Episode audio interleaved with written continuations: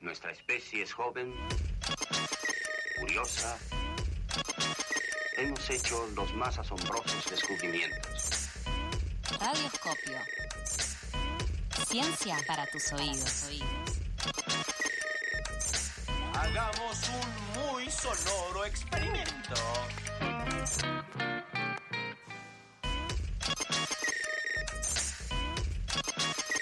Llega el momento de hablar de ciencia y eh, los super viernes de Pasadas por Alto tienen estas cosas que conversamos de ciencia, de alfajores, filosofamos, ¿por qué no? Y también hemos hablado de eh, cosas muy lindas, muy tiernas. Hemos hablado, me acuerdo, la primera columna del año, quizás viral, viral, una, una viralización interna, ¿no? Eh, del huemul bebé, pero hoy no tenemos huemules, pero es algo similar. Hoy no tenemos ¿Qué tal, huemules bebés. Buenas- buenos días de vuelta. Buenos días, Rolo, de buenos vuelta. días. Eh, vamos a hablar de por qué los abandoné el viernes pasado, porque el viernes pasado no eh, salió esta columna. Ajá. Eh, y básicamente sí vamos a hablar de otros animalitos muy tiernos, cosa que siempre nos gusta hablar. Vamos a hablar de ballenas. O sea, el motivo de mi, de mi abandono, que fue muy duro, extrañé mucho estar acá.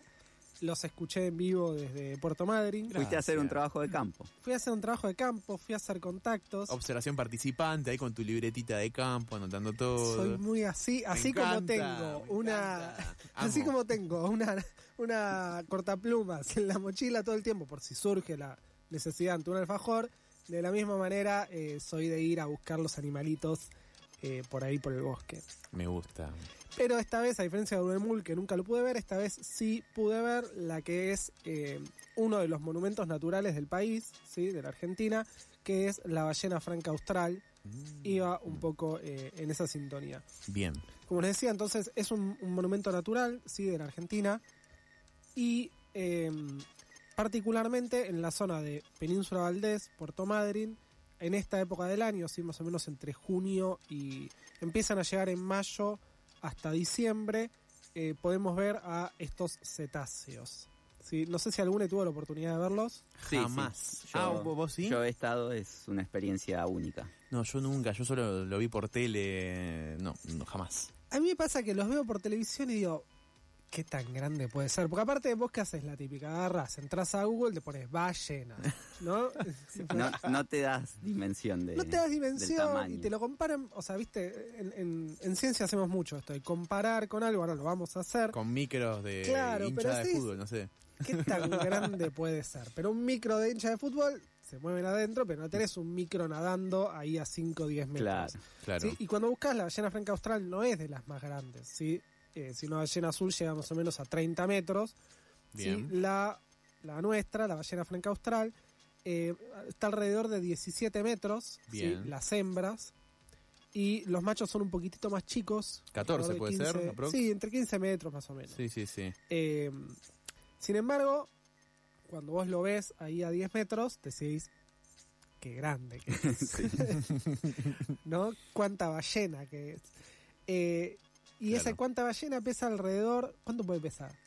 Ay, no sé. Dos todo- toneladas. Ay, yo iba a ti- una toneladita. Una toneladita, me gusta porque una, tone- sí, claro, una sí, toneladita, una toneladita pesa eh, un cachorro de ballena. No. O sea, Ah, ni bueno. bien sale de, de mamá ballena, que ahora vamos a ver justamente es lo que vienen a hacer, eh, ni bien sale de mamá ballena, mide más o menos 4 metros y pesa una ton entre una y tres toneladitas. Ay, Tuki. Claro, ahí tenés una tonelada de ballena bebé. No lo puedo creer. No, o sea, estamos en la línea del huemul bebé, pero eh, como en otra escala también, ¿no? Sí, las escalas de tamaño son astronómicas. Yo me imagino a, a las ballenas hablando entre ustedes, hablando de sus tamaños y de, de- Hablando cetáceo, Hablando ce- diría, claro. diría Dory. Eh, preguntándose, no sé, ¿qué, qué onda. Y no, estoy pesando tres toneladitas. ¿Vos qué onda? Sí, tres toneladitas también. ¿Y cuánto me dices? No, 15 metros. ¿Vos? Ah, también, mira. Anduviste comiendo krill, se te nota. Claro, medio petizo que me di 14 metros, che. Claro. Eh, pero, eh, bueno, ¿qué más, Rolo? Bueno, para que se den una idea, eso era lo que pesaba el cachorro, pero una ballena grande pesa entre 40 y 50 toneladas. Ah, Un montón de ballena que básicamente si no está en el agua no se puede mover. Claro. claro. Sí, o sea, básicamente por eso, digamos, los animales más grandes están en, en el agua. Ahora, si ustedes la ven, sí, la ballena es básicamente un montón de cabeza, Sí. O sea, no sé si la tienen en mente, Sí, sí, creo sí. Que, que las radio participantes, si no, si no se están imaginando una ballena en este momento, vayan, googleen, ballena franca austral. Porque aparte, eh, si vos la mirás, a mí me pasaba que la mirada de Ochesta es un poco distinta a otras ballenas. Porque uno ve unas ballenas más largas, con más aletas. Esta es, o sea, vamos a hablar con, con cariño porque la queremos mucho, es muy linda, Sí. pero esta ballena es un montón de cabeza, Sí, ¿sí? un tercio de la longitud es cabeza, sí, más o menos. más o menos. Después cola y unas aletas muy pequeñas. De hecho, no tiene aleta eh, dorsal, sí que sería la que tienen en el lomo. Claro. Ok, ahí estoy viendo fotos de la franca austral. eh, claro, ahí estoy viendo, claro, claro. ¿Qué más claro. ves? ¿Qué más veo? Veo, a ver, esto lo voy a decir en mis términos, ¿no? Por favor. Tratando de ser lo más radiofónico posible. Eh, en principio, quiero recordarle a la audiencia que estamos en Radioscopio, el espacio de ciencia de pasadas por alto, eh, llevado a cabo por Rolo.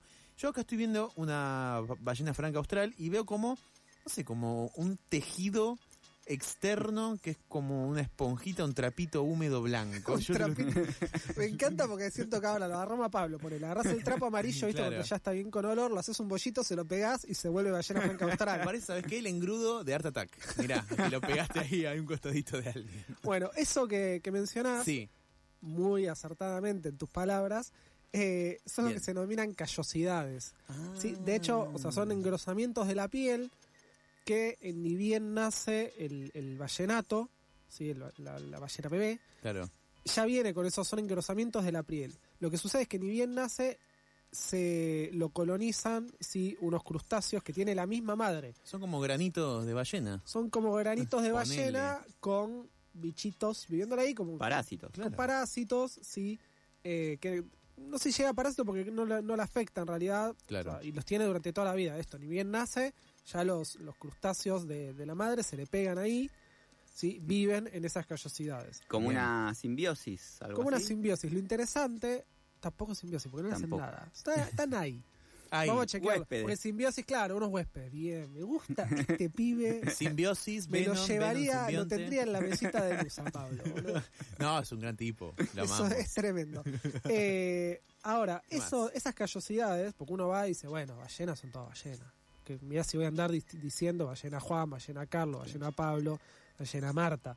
Eh, esas callosidades son distintas, si los acompañan a lo largo de toda la vida, no es que se quitan, Sí. ¿sí?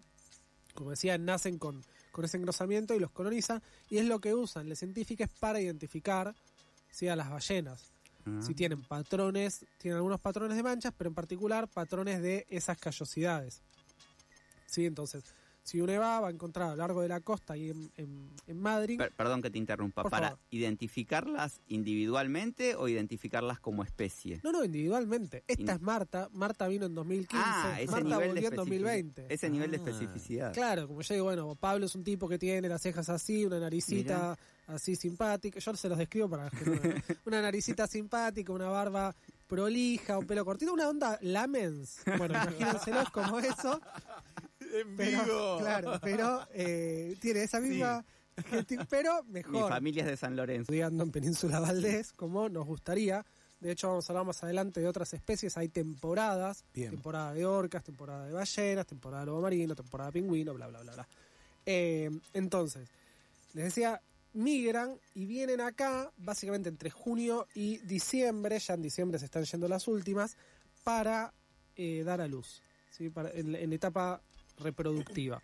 El resto del año, todo el hemisferio sur, por eso ballena franca austral, en, en la parte del hemisferio sur, de 20 a 60 grados de latitud, andan viviendo las ballenas y se alimentan, ¿sí? en general, eh, cerca del talud o en alta mar.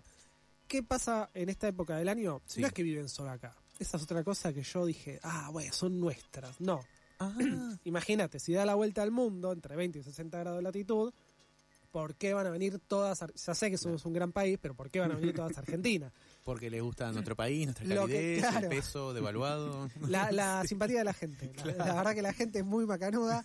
Vamos a la costa, nos tratan re bien, nos, pegan- nos tiran fotos. No. Seguro. Lo que sucede es que en, en época reproductiva buscan lugares, ¿sí? Tranquilos, Argentina es uno de esos lugares. Península Valdés es uno de esos lugares. Si no lo- se la imaginan, más o menos uno recuerda el mapa de la Argentina y recuerda ese, cosito saliendo ahí, que tiene el istmo, eh, palabra difícil de decir, ideal para, para el horcado. si miran Península Valdés, van a ver que tiene hacia el norte un golfo, si bien cerradito, y hacia el sur otro, Sí. eh, que sería Golfo Nuevo, el del sur, y Golfo San José, el, el del norte. Entonces lo que sucede es que es una zona ideal para las ballenas para dar a luz. Entonces, ¿no? Tranquila. Claro, o sea, es tranquila, es relativamente baja, no entran predadores. En principio, por ejemplo, las orcas, ahora hubo un par de avistamientos, pero las orcas no entran a Perdón, cazar ahí. las orcas son predadoras de... Las orcas son predadoras en general, principalmente de lobos marinos. Ya sé, pero Oh, de... no. Y de hay una que Gladys es de yates. la tumba yates. Claro, pero... Sí, eh, sí, sí, sí. No, su, su dieta principal es otra cosa, pero cazan... Pero vamos a hablar de la ballena porque la orca, le quiero hacer una columna especial a la orca. Eh, a Gladys sobre todo. Bien. Entonces lo que hacen vienen a dar a luz, es un lugar seguro y eso es lo que los turistas vamos a buscar. Ballenas, ballenas cerca y ballenas bebé. Uy, sí. sí. Lo otro que tiene es que o sea, se acercan mucho a la costa. Entonces, por ejemplo, uno va ahí en, en- en la región del Golfo Nuevo, así que es entre la península y Madrid, eh, uno ve las ballenas a 10 metros y están ahí, sea, las ves boludeando. Claro. Sí. No vamos a decirlo hasta que dan a luz, porque llegan en Sí. junio, más o menos dan a luz por, a luz por eh, a septiembre. Septiembre-octubre es la temporada alta, más alta, alta de turismo. Claro. Eh, entonces uno las ve ahí a 10 metros, boludeando, dan vueltas, Sí, sí, muy juegan. cerca. Yo me imagino al ministro de Turismo, a los ministros de Turismo de, de las provincias del sur diciendo, salgan, salgan, por favor, salgan. Ahí empezó la temporada de ballenas, le inauguraron, Sí. no pregunto por qué, le inauguraron el planetario. No hicieron un acto en el planetario, inauguraron la temporada de ballena acá en, en la ciudad de Buenos Aires. Porteños siendo porteños. Y ¿Cuándo sí. no? Eh, y básicamente, nada, es importante ahora son una especie protegida, ¿sí? De hecho, eran muy cazadas, para que se den idea, en inglés se llama right whale porque era la ballena correcta para cazar. Así que si no tuvieron la oportunidad, yo les recomiendo, vayan a ver ballenitas a Puerto Madryn. Eh, arranca en junio la temporada, es más barato viajar en esta época. No hay ballena bebé todavía, pero bueno, están ahí. Eh, y voy a mandar, si me permiten, un saludo a mi amigo Tommy, que me recibió allá, me llevó a ver ballenas, lo logramos. Eh, así que bueno, ese fue mi motivo de abandono. Seguiremos hablando de la mar en las próximas columnas. Me gusta, después nos pasás claro el Instagram de Tommy, ahí para hacer amistad, por supuesto. Un amigo en el sur, qué golazo. Siempre qué planazo. Rolo con su columna de ciencia llamada Radioscopio aquí en Pasadas por Alto.